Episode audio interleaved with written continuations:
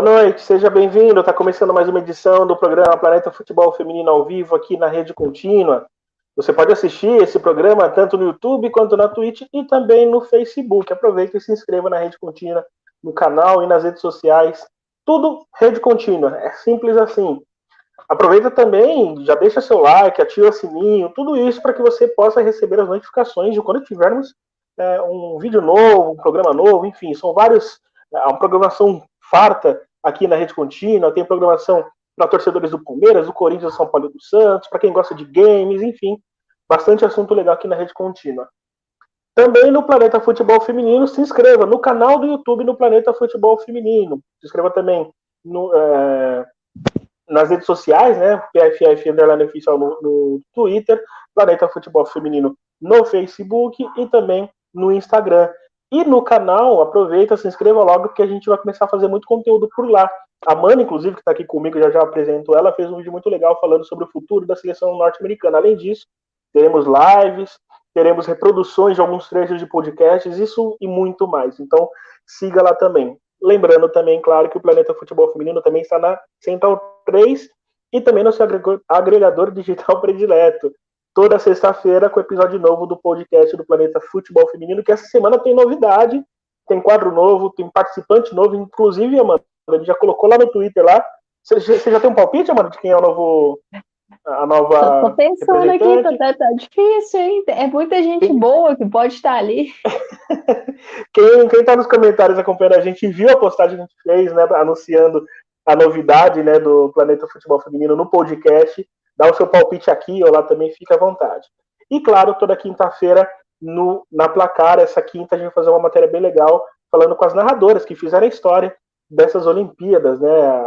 Tanto a Nath Lara quanto a Renata Silveira e também a Isa Moraes da Bandeirantes, as mulheres que narraram, contaram histórias maravilhosas nesses Jogos Olímpicos. E finalizando os recados, porque a gente já tudo que é recado logo no começo, né? Também aqui, Pix Planeta Futebol Feminino, arroba hotmail com Ajude a gente a aprimorar o, nosso trabalho aqui no Planeta Futebol Feminino, doando quanto você quiser e quanto puder. Se não puder, não tem problema, ajude dando RT nas postagens sobre o Pix e também sobre os nossos conteúdos. Vocês devem estar reparando aqui, né, que estamos desfalcados, né? O Thiago, ele está nas suas merecidos, nos seus merecidos descansos. O cara trabalhou durante as Olimpíadas, não foi brincadeira, encampando o projeto das lives lá no canal do Planeta Futebol Feminino. Então, Thiago, grande abraço para você. Já vi que ele está aqui é, nos comentários também. Obrigado, amigo. Descanse aí. Já já você volta semana que vem, se não escapa. E é isso. Primeiro destaque, Amanda. Boa noite para você. Tudo bem? Boa noite, Rafa. Boa noite todo mundo aqui aí que está nos assistindo, pessoal que já chegou no chat aí. E assim, o meu primeiro destaque é que eu descobri hoje que eu vou tomar a vacina no sábado. Então, Muito bem. E acabou as Olimpíadas, a gente está todo mundo aí órfão de, de Olimpíadas, né? Aquele sentimento de um vazio no peito, mas o Brasileirão está chegando aí para pegar fogo nesse mata-mata. O Campeonato Paulista já começando hoje, então a gente já está tendo aquele gostinho do futebol brasileiro de volta. E uma, uma super expectativa, né, para esse mata-mata, a gente vê as atletas de novo voltando a, ao Brasil, ao Campeonato Brasileiro, e vamos, estou esperando grandes jogos, para falar a verdade. Gente vai ter um segundo semestre, né, muito legal, fase final do Brasileirão, Paulista rolando, estaduais, Libertadores, Champions League, enfim, muita coisa rolando e a gente vai acompanhar certamente. A gente tem enquete lá no YouTube, no, no YouTube, lá no Twitter, tá? corre lá no PFF Underline Official, você tá vendo aí na tela, ó. A enquete de hoje é a chegada de Formiga e a manutenção de peças importantes no São Paulo aproxima o tricolor dos, dos grandes favoritos, né? Palmeiras e Corinthians. Tá ali, ó, 18 votos até aqui, empatadíssimo, né, mano? A gente vai falar sobre isso daqui a pouco sobre o Brasileirão. Mas antes, a gente vai começar a falar aí. Oi, pode falar. Então, tá pau a pau aí. Tá, tá pau a pau aqui. Então corre lá no Planeta Futebol Feminino Oficial, é, PFF Underline Oficial lá no Twitter e dá o seu voto também no final. A gente vai mostrando aqui as parciais, beleza? Mas antes de falar de Brasileirão e antes de falar de futebol brasileiro, vamos falar ainda de Libertadores. Acho que a gente tem muita coisa aqui que a gente pode destacar. Libertadores não, Olimpíadas. a gente tem um bocado de coisa que a gente pode destacar aqui. É, Amanda, a gente estava conversando aqui nas redes ontem, né, na nossa é, reunião de pauta, é, e a gente estava é, confabulando aqui a seleção. Vocês fizeram isso na live, né? Inclusive, eu não tô com a imagem aqui. Agora que eu vi que eu não tô com a imagem aqui. Se você tiver, você me passa, Amanda, que eu jogo aqui na tela para vocês. Mas antes de passar isso, ou o Thiago, se puder mandar para a gente também é, a, a, seleção, né, feita por vocês dois, para a gente colocar aqui, por favor, eu honestamente acabei esquecendo disso. Mas antes de, de, falar sobre isso, sobre seleção, eu queria que você falasse os destaques de fato né, da, dessa Olimpíada. A gente teve é, uma descentralização daquele que a gente conhece de potência, já não tinha Alemanha, já não tinha França, Estados Unidos é uma seleção que, embora tenha ganhado o bronze, é, não ficou longe daquilo que se esperava. A Austrália desacreditada foi longe, Canadá campeão, Suécia se fortalecendo como uma potência no futebol mundial, enfim, muita coisa para a gente destacar nesse ciclo, né? Assim como uma Copa é o ciclo, as Olimpíadas não deixam de ser também, né, Amanda? Sim, sim, e assim, a questão da gente não ver a Alemanha, que era a, a que chegou em Tóquio como a atual campeã olímpica, né? Ela foi a campeã em 2016, é, não, a gente não teve França, a gente não teve Espanha, né, de, de, seleções que estão aí mais no holofote, muito pelo fato da classificação olímpica da UEFA ser dada com as três melhores colocadas na Copa do Mundo, que foram a Holanda, que foi a vice-campeã, e a Suécia e a Inglaterra, que terminaram, respectivamente, em terceiro e quarto lugar. A Inglaterra que cedeu sua vaga para o time de B, pela questão do acordo lá entre as nações participantes do time de bi.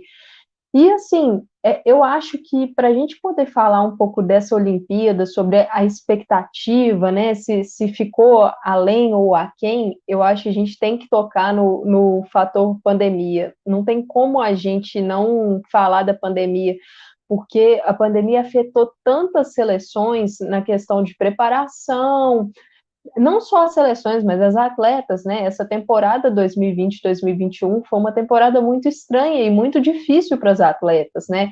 Muitas partidas, é, uma atrás da outra, porque o calendário acabou sendo diferente, muitas lesões por causa da, da preparação complicada ali na pré-temporada, que praticamente não existiu, né?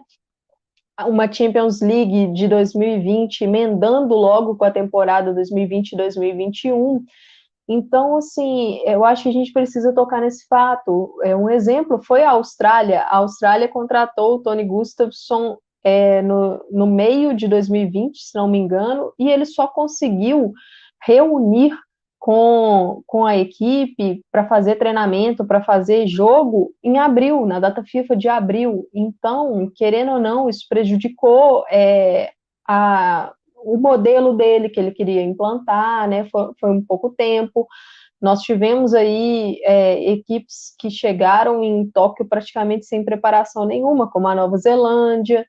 Então, assim, eu acho que o nível do torneio é preciso a gente destacar isso, não só isso, mas também a temperatura do Japão, o clima lá, muita umidade, muito calor, eu acho que isso acaba prejudicando um pouco, né? E, então, assim, são coisas que a gente precisa destacar, precisa mostrar, mas quanto aos destaques e, e, positivos e negativos, eu acho que o meu destaque negativo vai para a seleção dos Estados Unidos. O desempenho ficou muito aquém, né? Eu, no vídeo que eu fiz, falando sobre a questão da renovação, eu até destaco que a medalha de bronze ela precisa ser comemorada, porque toda medalha numa Olimpíada precisa ser comemorada, né? Mas o meu minha questão com os Estados Unidos é o desempenho. Ficou muito aquém, não só individual das atletas, mas coletivo também da comissão técnica com Vlad Kondonovski. A gente, eu até separei um nome aqui que assim a gente acaba falando pouco, porque não é o nome que tem mais hype, né, nessa seleção, que é o da Hebe Dalkemper. Para mim, a Dalkemper foi a jogadora talvez que de todas da Olimpíada a que saiu pior, porque essa defesa dos Estados Unidos, ela chega na Olimpíada como uma grande certeza. É o setor do, da equipe, a cinco, contando a goleira, né? A goleira, as duas laterais e as duas zagueiras, foi o setor que não mudou de, de forma alguma, é, da equipe que foi campeã mundial em 2019 para agora nessa Olimpíada, chegou na preparação sem mudar, sem praticamente teste nenhum, porque eram posições tão consolidadas, e aí a gente tem uma Hebe Dalkemper fazendo uma Olimpíada bem abaixo, né?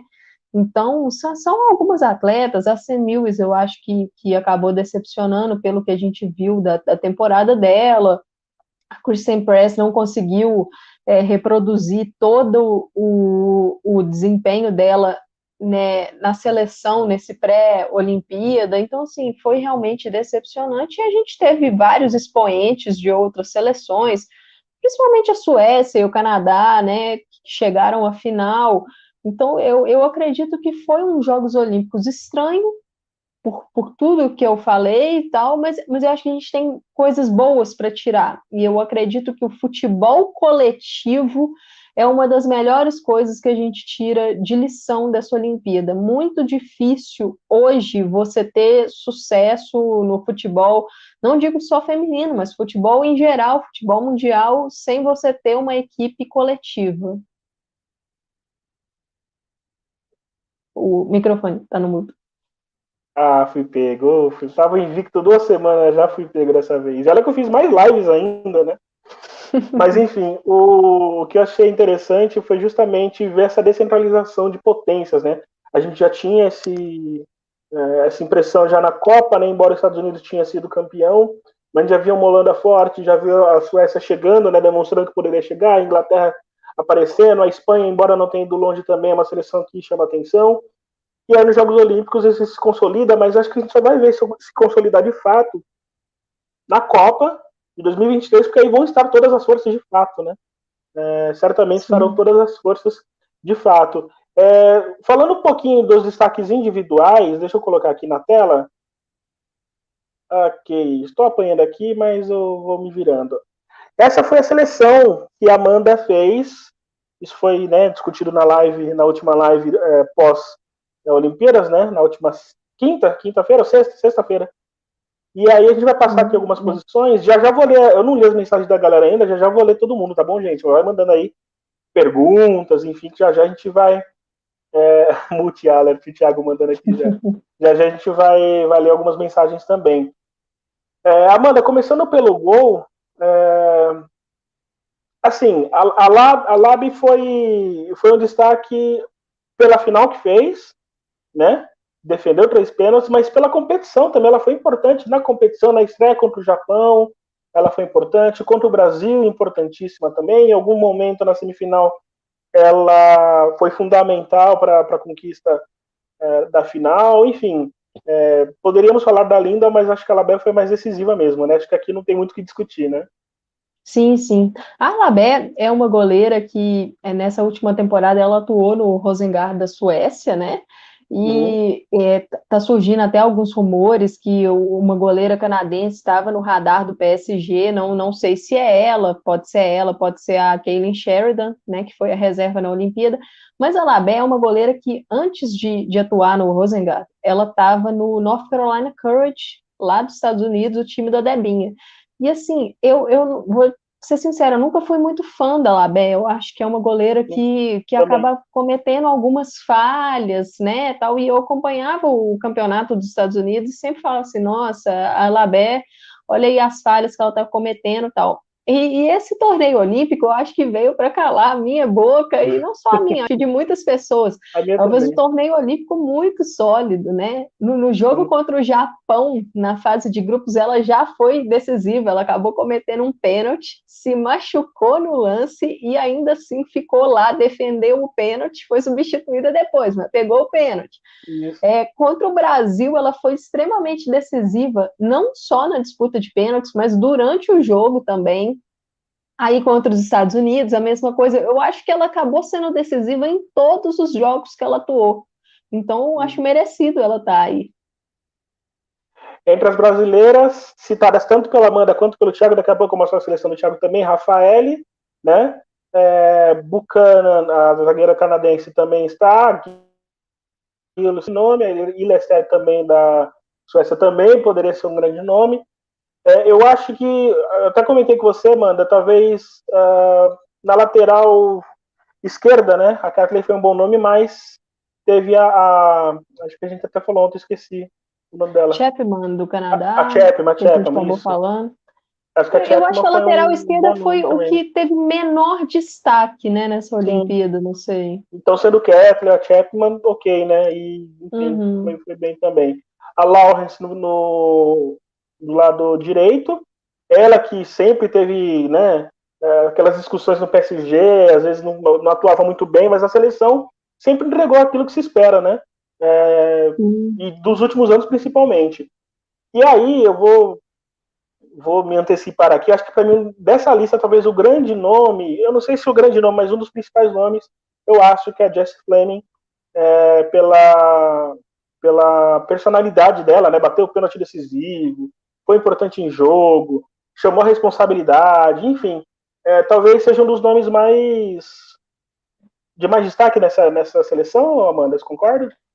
Concordo, e assim, uma coisa curiosa, eu até abri aqui para eu citar o nome correto do perfil, lá no Twitter, no arroba OMVA Sports, é, esse perfil ele publicou hoje uma análise da Jess Fleming no jogo contra a Suécia, para mostrar que a Jess Fleming ela não é apenas essa jogadora do Canadá gelada para poder bater o, os pênaltis quando precisava-se dela uma, uma, jogadora assim que sem a bola, impressionante como ela é inteligente no modo de controlar o jogo, como ela foi fundamental ali para o Canadá é, ditar o ritmo da, das partidas, né, o ritmo que o Canadá queria, tanto com a bola quanto sem a bola. Então é, é, é legal você ver uma jogadora jovem, se não me engano, ela tem acho que 23 anos só é, ter uma, uma importância, assim, né, numa seleção e num torneio como a Olimpíada. Realmente, eu acho que foi um dos grandes destaques da competição. O Volta para Marcar aqui, ele fala, Rafael foi clubismo, brincadeira, foi a melhor do Brasil, de fato. Mas a Ilestet foi, acho que foi mais completa para o time. Concordo, acho que qualquer um dos dois votos são válidos o, o, o Volta para Marcar de verdade. É, e ali, para mim, eu imagino que você deva estar falando que a Amanda Lestat foi muito melhor que a Rafa, e eu compreendo, mas acho que a Rafa também teve sua importância, e aí a gente poderia destacar também. É, a, ah, não, a Gils está aqui também, né? A Gils também da, da do Canadá mim, também foi outro nome que poderia estar nessa lista também, tranquilamente. Esses quatro nomes aí, Sim. cara, poderiam estar na lista perfeitamente. Para mim, a Vanessa Diller, ela foi a revelação do torneio. Eu já tinha visto na, na She Believes pelo Canadá, gostei muito do que vi, e nesse torneio eu acho que ela realmente desabrochou aí para todo mundo. Sim. O, o, o Daniel está aqui com a gente, ele manda aqui, né? Possivelmente, a Labé possivelmente receberá o prêmio de melhor goleiro do ano, The Best. A gente sabe, né, que essas competições, as principais competições, sempre são um termômetro, né, para esse prêmio. Embora eu acho que nos últimos anos tem diminuído um pouco, mas ainda segue. E treinadora e jogadora. É... Eu, honestamente eu não sei ainda, cara. Eu não sei Olha... ainda porque a gente pensa no, no que aconteceu na temporada e aí pensa o que aconteceu nos Jogos Olímpicos, a gente fica em dúvida. É, Sim, falar, mano, e a gente, a gente não sabe, é, pelo menos nesse caso de treinador, qual será o peso, né? Porque eu acredito que Bev Priestman e Peter Gerhardson, que Canadá e Suécia, respectivamente. Saiam com uma moral elevada. Mas a gente teve grandes treinadores aí na, na temporada de clubes. Barcelona. É, Emma, Emma Reis. Então, tipo Emma assim, Reis, a gente é. teve grandes treinadores. Quanto a jogadora, eu acho que se a gente for unir temporada e Olimpíada, eu acho que o nome da Sankar é o que sai com o melhor combo, se a gente for unir Sim. os dois, né? Mas, mas vamos ver o peso que realmente vão dar, né? Eu vou postar no nome que não estava nos jogos, eu vou postar na, na Alexa Putédias. Inclusive o Thiago fala bastante também, o Thiago sempre falou desde o começo da temporada. Eu no começo da uhum. temporada uhum. não, não tinha essa percepção depois que eu fui ver que realmente foi, na Champions League, por exemplo, foi a melhor, sem sombra de dúvidas. É, Sim, eu, eu, eu, eu acho que é um nome que pode, pode aparecer ali. Entre os eu treinadores. hum. eu, acho que o que joga contra ela, Rafa, é justamente a Olimpíada, né? Saber qual vai ser o peso. Então, mas isso que é louco, né? Ela jogou muito bem. Tipo, grande uhum. parte da temporada foi dela. Eu não sei se isso vai ser o, o fator. Suficiente. É, né? eu não sei que vai ser suficiente para tirar isso dela. Mas você tem razão, né? As Olimpíadas são aí o grande nome, é, o grande torneio aí que passa a ser a visibilidade, né? É, Siger, Aslane Fleming no meio campo, Medima, Kerr e Rolfo, menção para Barbara Banda e para Black Stennis também, que para mim é, eu é colocaria no ataque no lugar da, da Rolfo, talvez, mas também é uma outra discussão, porque é só você jogar o Caricoro aqui, cair e entra, né? Uhum. E, e, acho eu... que vale a pena também. É, pode falar.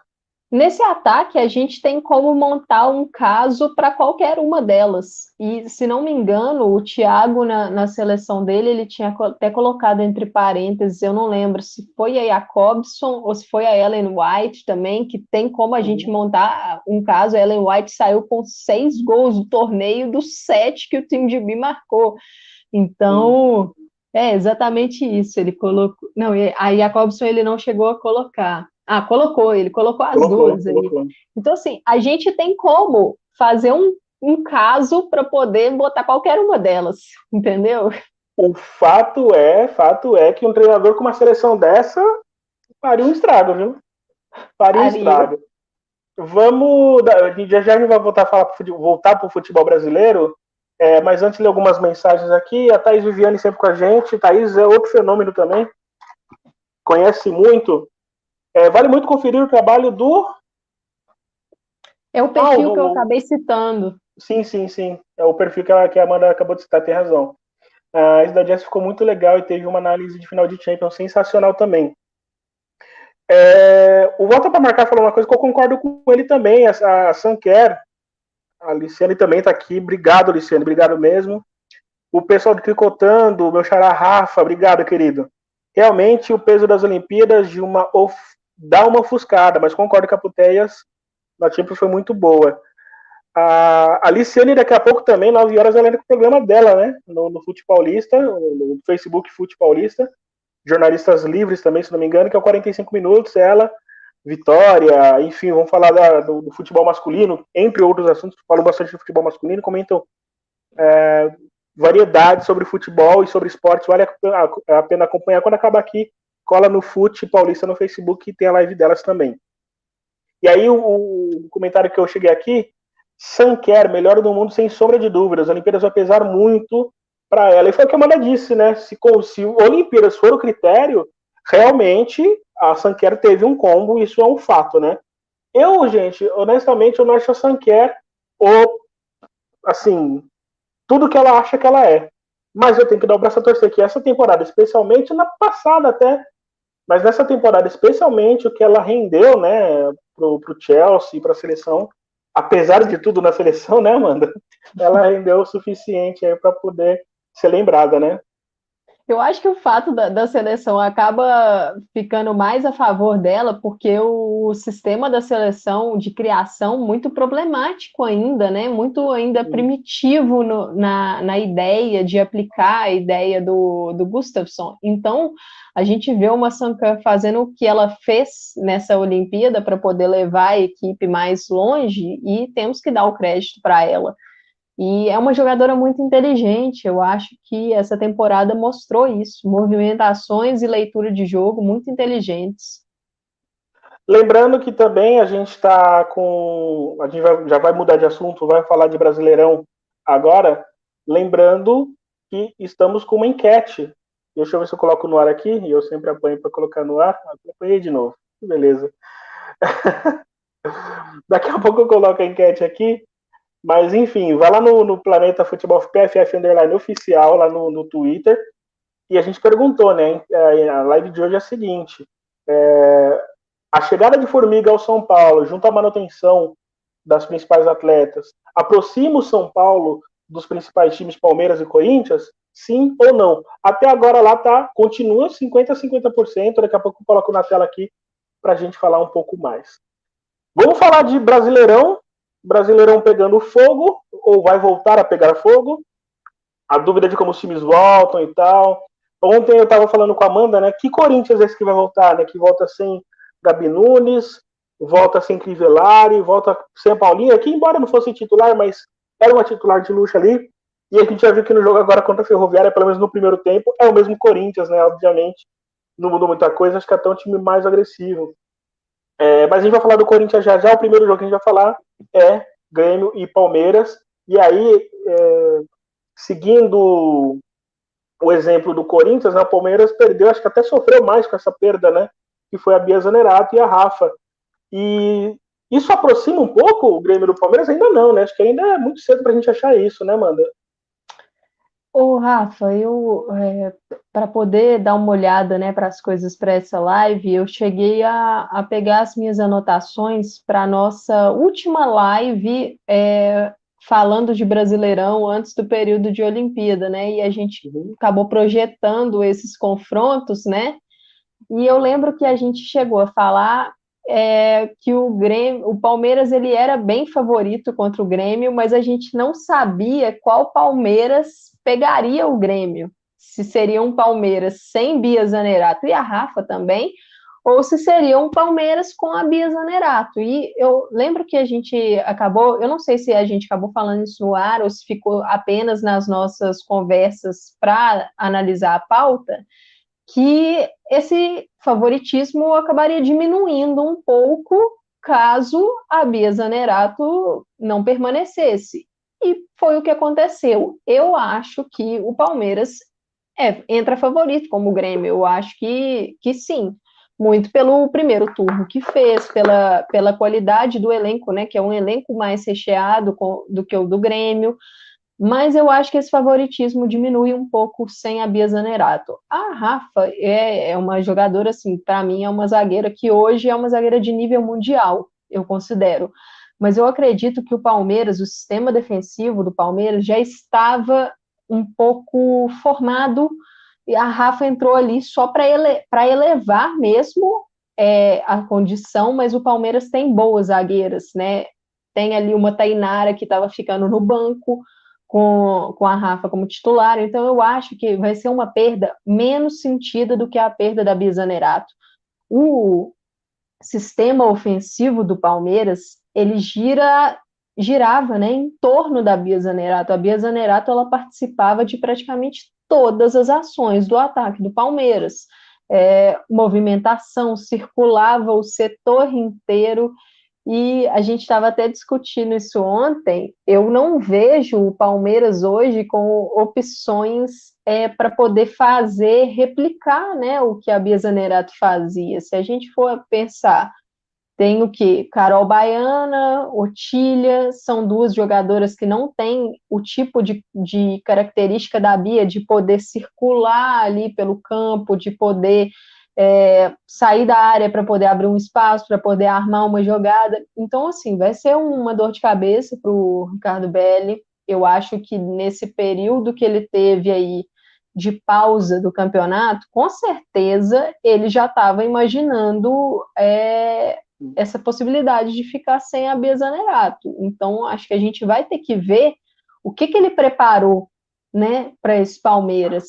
E em relação ao Grêmio, é ver o, o, como o Grêmio conseguiu evoluir o seu conjunto. Eu acho que o Grêmio tem peças assim muito interessantes que a gente viu no campeonato, um quarteto ali com Laís Estevam, com o Rafa Leves, com a Jane Tavares, com a, a Mai Mai, com a chegada da Pribac mais atrás, Sim. e tem uma defesa com peças interessantes, mas eu lembro que o que a gente chegou a discutir antes era uma forma de, de unir isso tudo, de tornar um time compacto, de tornar um conjunto forte, e eu acredito que esse é o desafio do Grêmio, mas eu, eu acho que, que a distância diminuiu um pouco com essa ausência da Bia Zanerato o Grêmio que achou algumas alternativas, né? O Grêmio teve a principal contratação, que foi a, a, a Natani, Natani, que não rendeu, e aí sacou, colocou, teve a sacada da Jenny Tavares.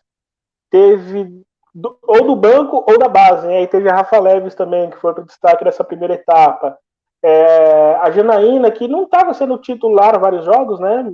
Revisava bastante, é, já não está, né? Uma coisa curiosa da Janaína é que ela hum. foi titular no jogo contra o Palmeiras, ela acabou hum. entrando na equipe e assim, foi uma entrada que não deu certo para o Grêmio, né? O Grêmio acabou levando, se não me engano, foram quatro gols assim, é. muito rápido, né? Naquele jogo o Grêmio se montou mal, né? Montou um, meio uhum. campo que era um pouco lento, três zagueiras, não, não mexeu muito bem, não montou muito bem é. naquele jogo. É, enfim, como você falou, acho que como conjunto, talvez o Grêmio possa ter melhorado, mas ainda assim, né, a gente chega numa conclusão que de fato o Palmeiras ainda é amplo favorito um pouco menos. Só fazendo uma lembrança rápida aqui, tá, gente? Infelizmente, na última segunda a gente teve a notícia da, do falecimento do técnico do, do, Minas, né? Não sei se era técnico interino ou se já estava contratado, que foi o Diego, Diego, é, Diego Alves, né?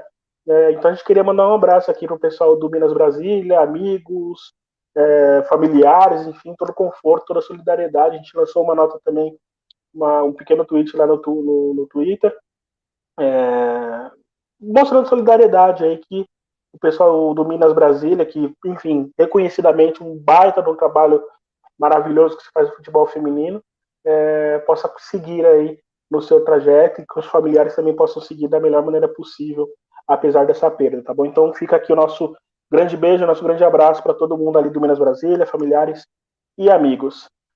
É, aproveitando que a gente está falando do Palmeiras, aí já vou, eu, eu, vou mudar um pouquinho, né? A gente falou que ia falar do Santos Ferroviário, mas eu vou falar do Corinthians para a gente aproveitar o, o, o bate-pronto de hoje, né?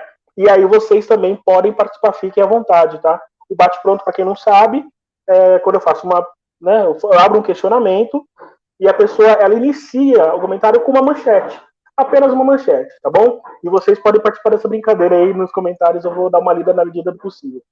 Fogos daqui a pouco vocês estão ouvindo ao fundo, mas enfim, vamos lá. As perdas de peças importantes de Corinthians e Palmeiras são, lembrando que o Corinthians perdeu Gabi Nunes, Crivellari e Paulinha, repito, né, Paulinha não era titular absoluta, mas uh, fazia parte desse elenco ativamente, né, e o Palmeiras com as perdas de Bia Zanerato e a Rafael. Então, Amanda, um pitaquinho antes da gente começar a bater um papo sobre isso. As perdas de peças importantes de Corinthians e Palmeiras são? Um problema, mas tem elencos capazes de suprir Dá resolver. Não para tal, mas... Sim. É. Você que está falando com a gente, responde aí, é, em poucas palavras. As, peças, as perdas de peças importantes de Corinthians e Palmeiras são e aí responde aí, daqui a pouco eu, eu vou ler alguns comentários. Vamos lá, Amanda. E aí a gente já vai passar também para o confronto do, do Corinthians contra o Havaí, tá? É, são, como você bem disse, eu concordo com você, né? Não são, não são perdas irreparáveis ao ponto de estragar tudo, né? As duas equipes, principalmente o Corinthians, já tinha uma base sólida para sobreviver, né? É, já sobrevivia com mudanças, com lesões, não seria diferente em caso de perda de atletas, né? Ainda mais um time tão cobiçado como o Corinthians. Sim, sim. Para a gente poder falar aqui para o pessoal, o Corinthians ele perdeu a Paulinha, perdeu a Crivellari e perdeu a Gabi Nunes. Ela costuma ser reserva, mas a Crivellari e a Gabi Nunes são tidas como peças titulares, né? É, eu acho que é complicado porque a, equipe do Corinthians ela tem um elenco para mim muito bom e tem um treinador que sabe tirar muito bem é, sabe tirar bem do seu elenco, sabe potencializar o seu elenco. Então, quando você perde, peças, acaba enfraquecendo, isso é uma coisa óbvia. Mas eu acho que, diferentemente do Palmeiras, o Corinthians ele tem substitutas imediatas ainda que, que conseguem é, reproduzir o que essas jogadoras, principalmente Gabi Nunes e Crivellari, é, fa faziam em campo. A Gabi Nunes, eu acho que, que a substituta natural ali é a Jennifer, né? Só que, que é uma jogadora que chegou nessa temporada, então agora ela vai ter uma, uma responsabilidade diferente. Uma coisa é a responsabilidade da Jennifer de marcar gols, mas tendo também uma Gabi Nunes do elenco. Outra coisa é a Jennifer ter a, a responsabilidade principal de ser a anotadora dos gols do Corinthians. A Crivellari, talvez, assim, não sei, não tenha uma jogadora exatamente com as mesmas características dela, mas a gente via Gabi Portilho entrando muito bem. É, então, assim, é, você tem uma, uma peça para poder tentar replicar um pouco mais. Agora, a gente tem que pensar também que o Corinthians perdeu algumas peças, principalmente a Adriana, por lesão. Eu não sei quando que a Adriana vai, vai voltar, né? Nesse jogo de hoje do, do Campeonato Paulista, a Adriana estava fora, a Andressinha ficou de fora também, tivemos a Pardal de fora, a Natasha, goleira, de fora. Então, assim, não, não sei como, com quais peças que o Corinthians vai chegar para esse mata-mata. Mas a diferença para mim de Corinthians e Palmeiras, no caso dessas perdas, é que a Bia Zanerato, ela era o carro-chefe desse time do Palmeiras. Tudo passava por ela. Tanto que a Bia Zanerato, eu acho que ela jogou praticamente todos os jogos do campeonato. E, assim, praticamente todos os minutos das partidas. E tudo passava por ela. Então, nós vamos ver um Palmeiras quase que inédito, porque o elenco permanece praticamente o mesmo, mas você perdeu aquela jogadora que era o imã. É o imã da bola. Ela tá ali e tá puxando tudo para ela. E assim, é complicado. Eu acho que o Palmeiras vai sentir bem mais que o Corinthians. Falei pro pessoal participar da brincadeira, eles levaram a sério, diz Cleverton, diferentes, pois Corinthians não tem peça de reposição, já o Palmeiras não sei. O ele Rafa falou tá que o Corinthians tem peça e o Palmeiras ele não sabe. Ah, desculpa, eu falei o contrário, né? É. Acho que eu falei o contrário, mas enfim. Não, mas tudo, o Corinthians... deu para entender. Deu para entender, beleza. É, são oportunidade de vitória para as outras equipes. Boa. Eduardo Costa, são perdas importantes, mas resolvíveis, que é o que a gente meio que concorda aqui também. É, gostei do pessoal participando disso também. Vou fazer repetir isso nas próximas. Muito legal. É, para a galera participar também. Legal. É, é, e o Tricotando também fala uma coisa legal aqui. São poucos os momentos em que times favoritos, com um elenco muito forte, com um elenco muito forte, tem algum problema é, potencial que pode afetar confrontos e auxiliar os adversários. Esse é um deles. Será que isso aproxima demais outros adversários? Eu, assim, eu acho que independente da superioridade de Corinthians e Palmeiras antes do hiato, acho que já havia essa possibilidade. Por ser outro campeonato, né, por ser outro ritmo, mas eu tenho a impressão que parece que as coisas ficaram um pouco mais imprevisíveis do que antes. Você acha também, Amanda? Eu, eu, até antes do, de entrar no ar, eu fiquei pensando um pouco sobre essa situação. E assim, eu não sei se o pessoal que está acompanhando a gente costuma ver outros esportes, tipo os esportes americanos, que quando chega nos playoffs tem uma série maior de jogo. Não só os esportes americanos, mas a gente vê isso aqui no Brasil com o vôlei também. Às vezes é uma melhor de três, uma melhor de cinco, uma melhor de sete. Então, quando a gente tem um time muito favorito, é, a, a, o que a gente costuma falar é, às vezes esse time ele vai, vai te ceder um jogo no você vai conseguir vencer um jogo dele, mas como é uma série muito grande, é difícil você conseguir superá-lo em três jogos, né, ou em quatro jogos. Como o mata-mata do Brasileirão são apenas dois jogos, eu acho que isso acaba abrindo um espaço para uma possível surpresa. São dois jogos ali. Se você conseguir dois empatezinhos e buscar um pênalti, pode acontecer. Mas é, eu acho que o elenco do Corinthians, ainda é, que tenha tido essas perdas, eu, eu acho que ele ainda é bem superior, né? O, o a gente está vendo aí esse comentário na tela do Thiago, que ele fala que dá para ver que, mesmo com o time misto, que a, a Portilho vai conseguir suprir bem, por exemplo, a ausência da Crivellari. Mas quando ele fala que o Corinthians perdeu Nunes, Crivellari e Adriana, porque a Adriana está lesionada e a gente não sabe o prazo da volta, é muita gente. Então, assim, é uma lacuna que aconteceu ali nesse elenco. E ainda tem a Paulinha, porque a Paulinha não, não era uma titular, a titular ali da posição da lateral direita é a Catiúcia, mas é uma peça que no segundo tempo, ela, às vezes a gente via a Paulinha entrando. Então, é um elenco que, que se abre um pouco, que se desfaz um pouco e aproxima, mas Eu ainda acho que se a gente comparar, por exemplo, com o elenco do Kinderman, que é o adversário do Corinthians, né, é uma, uma diferença ainda bem grande. Sim, e até o, o Havaí Kinderman, né, que vai levar o jogo para ressacada e tudo mais, a gente tem algumas dúvidas do que pode oferecer de resistência para o Corinthians, né? É um time que já teve algumas dificuldades antes, teve uma. E detalhe, é o time que vai disputar Libertadores ainda esse ano. Então não sabemos muito bem que pé que. Em que, que Havaí Kinderman que a gente vai ver em campo. Eu acho que a gente vai ver um time competitivo sim, mas diferente daquele Havaí que a gente viu no ano passado. É, passando para o outro jogo, lembrando, tá? Só para eu não esquecer. Deixa eu pegar aqui.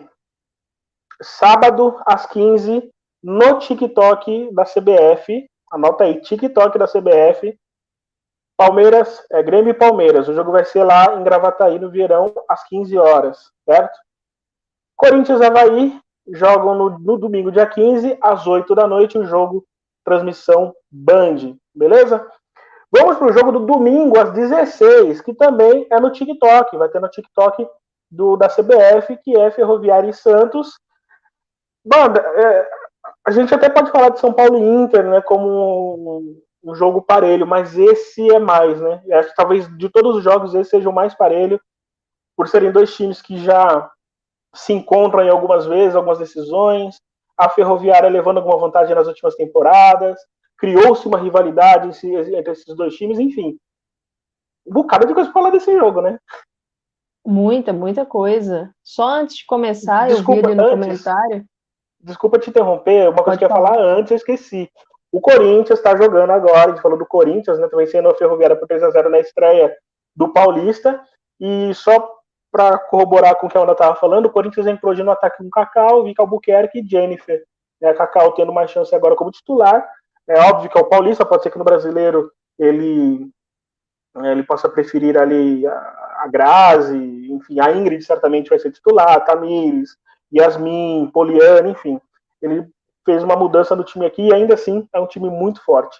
Então, só para informar, uhum. o Corinthians vai vencendo a Ferroviária por 3 a 0 O jogo está no segundo tempo. O Paulista começou hoje com a vitória do Santos diante da Portuguesa por 4 a 1 e também a vitória do Red Bull diante do Pinda por 3 a 1 3 a 0 eu vou confirmar não, aqui daqui a pouco, mas acho que foi isso também. Enfim, vamos lá. É, Ferroviária e Inter. Que Ferroviária a gente vai encontrar? A gente está vendo um pouquinho, né? No primeiro tempo a gente viu uma Ferroviária assustada, mas uma Ferroviária que nos primeiros 10 minutos contra o Corinthians agrediu bastante, né? Então a gente pode esperar uma Ferroviária um pouco mais, é, mais firme.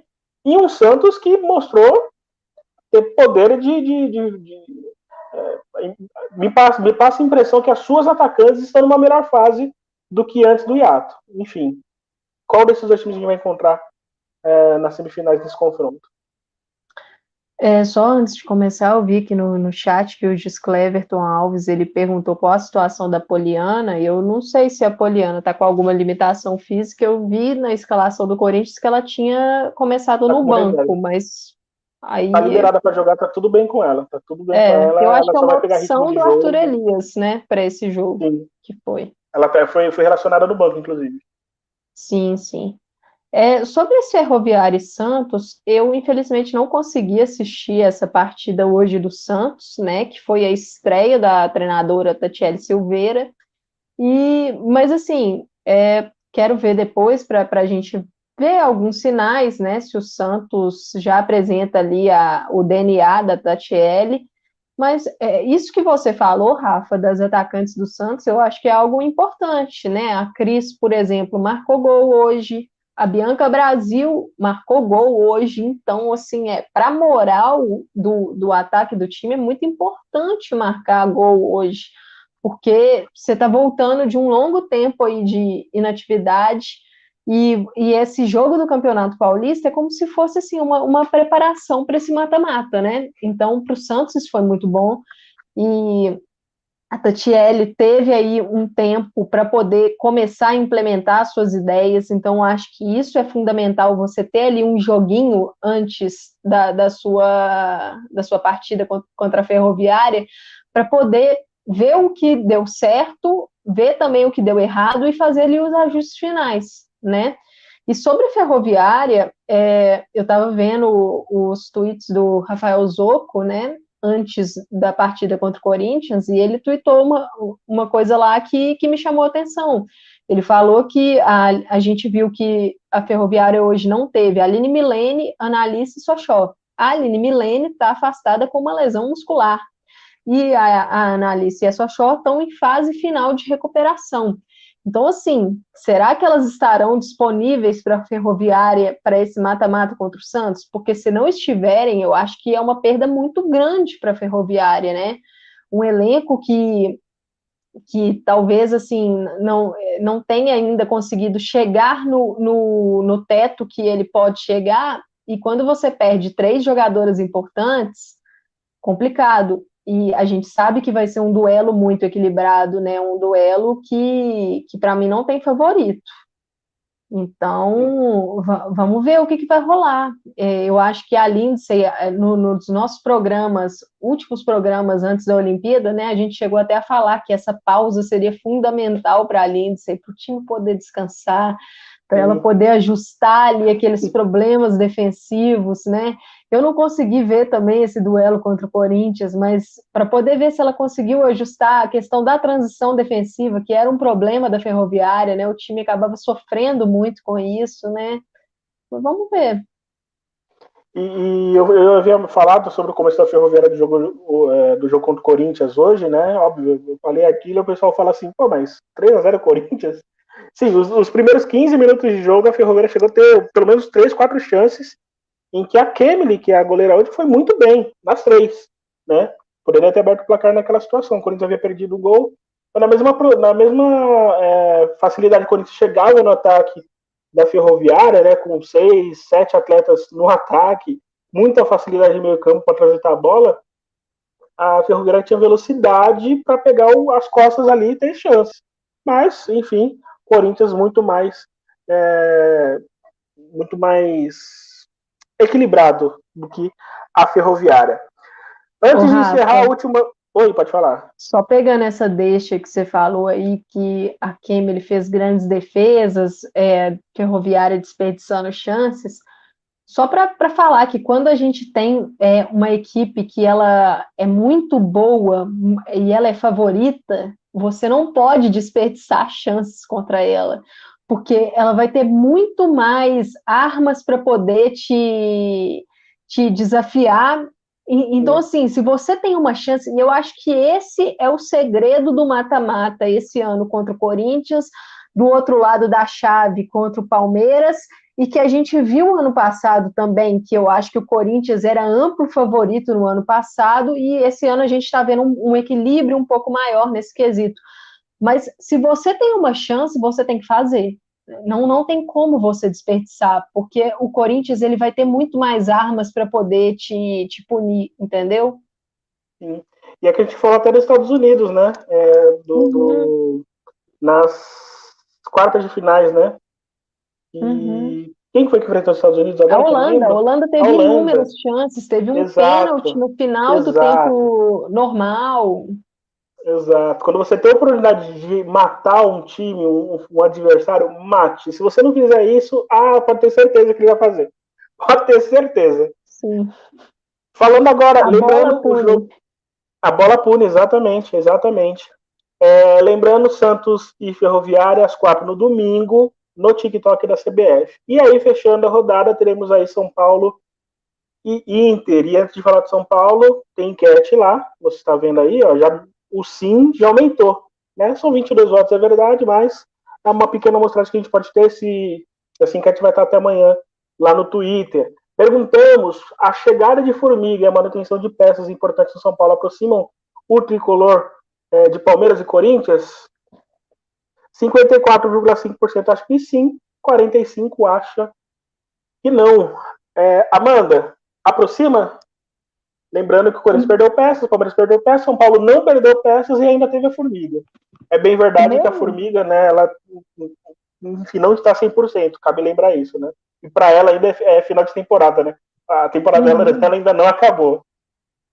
A Formiga emendou tudo, né? Exato. Emendou o final de temporada do PSG, Olimpíada e agora tá voltando, então... Mas assim, nessa enquete, o meu voto foi sim. E eu vou explicar por quê.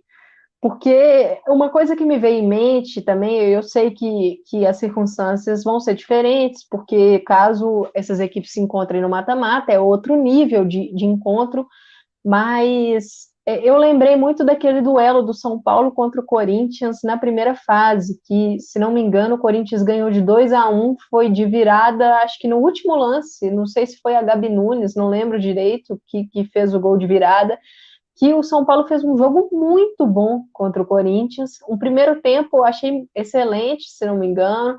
E aí o Corinthians começou a, a, entrar no jogo, começou a desafiar o São Paulo. No segundo tempo, o Corinthians já, já estava bem, bem é, mais em cima, né, dominando um pouco mais. E por que, que eu acho que, que aproxima? Porque um dos problemas do São Paulo nesse Brasileirão foi o setor do meio campo o Piscinato ele demorou a encontrar a formação muito pela questão do meio campo, né? A gente lembra que ele começou o campeonato com a Duda jogando ali como uma segunda volante, uma segunda meio campista, e isso acabava tirando da Duda o que ela tem de melhor, que é essa chegada, que é, que é chegar na área para poder fazer os gols, e a gente acabou percebendo depois, quando ele tirou ela do time e ela entrava como substituta, mas já na, na parte ofensiva, né, no ataque, ela conseguia uhum. desempenhar o seu melhor futebol. E agora ele vai ter uma formiga ali, a gente ainda não sabe qual a condição física da formiga, até porque eu acho que na Olimpíada a formiga já deu alguns sinais de que fisicamente ela não estava 100%. Mas se ele conseguir ter uma formiga ali por uns 60 minutos, eu acho que, ganho, que né? já vai ser assim, nó, um ganho tremendo. Que ganho. E aí vamos para o confronto, né? Segunda-feira, às 17 horas, com transmissão dos Desimpedidos, TikTok e também. Sport TV. Sport TV, bem lembrado. Sport TV também transmite essa partida. O jogo vai ser no Beira Rio. É, o Inter, a gente falou amplamente do Inter aqui, da, da primeira fase muito irregular da equipe gaúcha, né? É, muitas peças individuais que não renderam, como é o caso, por exemplo, da Jenny. Em compensação, tinha ali a, a Júlia que fez um bom papel. Enfim, um time bastante irregular. Contra o São Paulo foi assim, tanto é que o São Paulo soube explorar as deficiências do Inter, né? Foi a, a defesa afastada, enfim. É, o que esperar do Inter para esse jogo, sabendo que ele já passou por isso, né? E o que esperar do São Paulo, que certamente vai ser um time, se não diferente diretamente, né, com a presença da Formiga, mas moralmente falando, por ter se classificado e tudo mais, é um time talvez com mais é, mais coragem, seria essa palavra? Não sei como que a gente pode definir o São Paulo para esse confronto.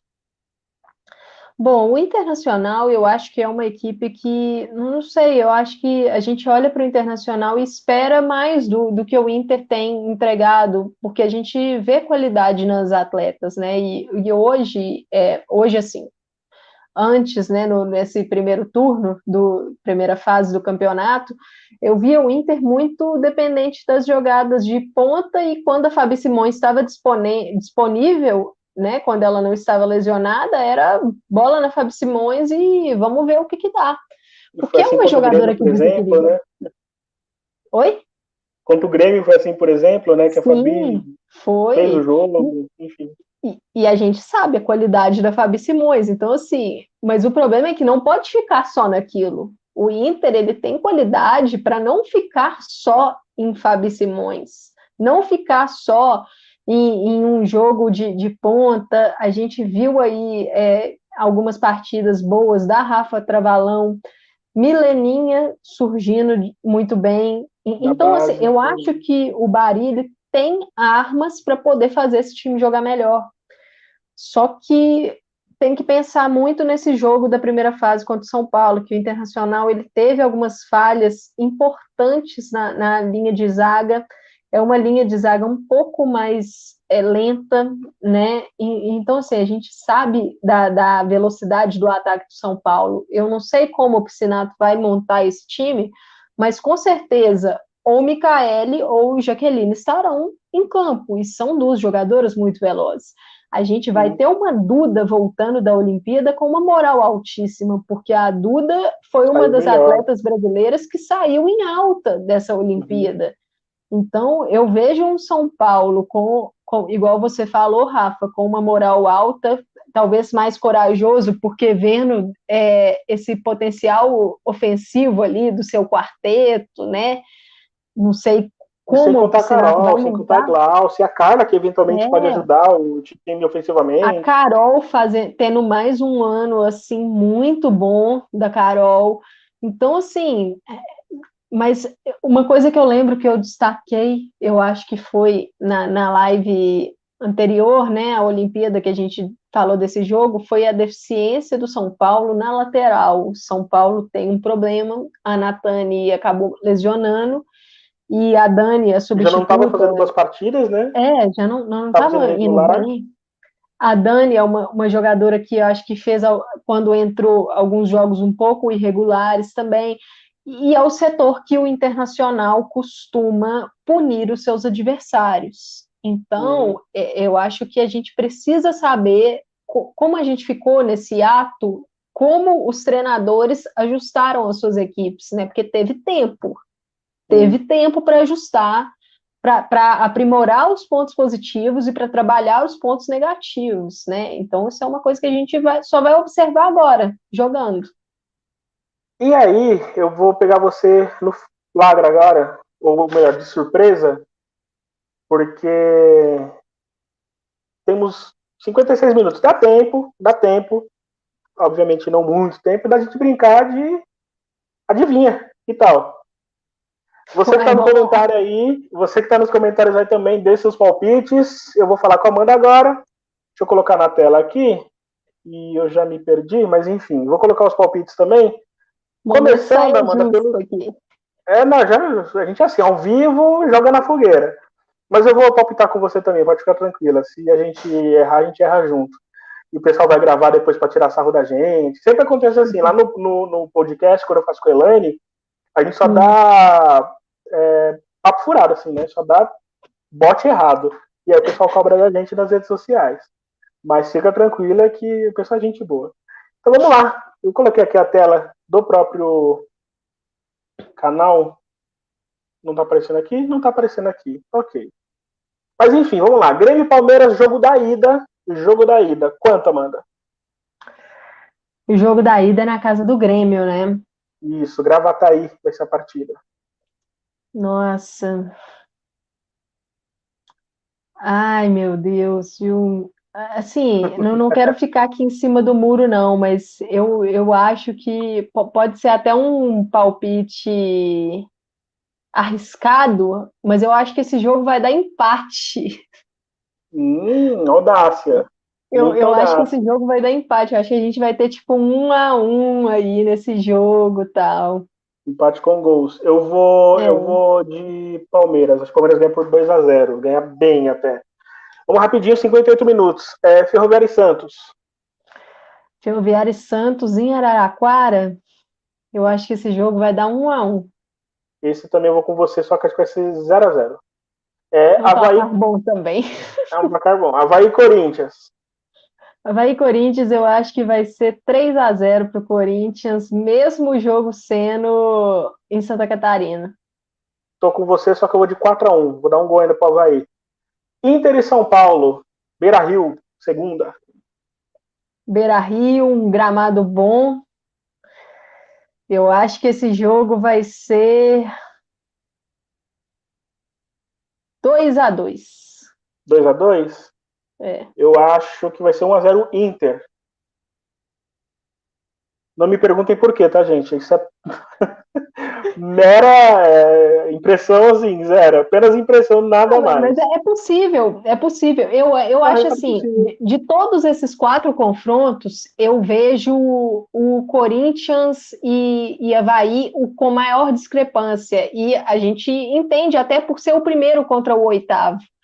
Eu, eu, acho que o segundo seria o Palmeiras e Grêmio, mas com essa ausência da Bia Zanerato, eu tô com. É, eu não, tô sem Curioso. entender ainda como esse Palmeiras vai jogar, né? Curioso.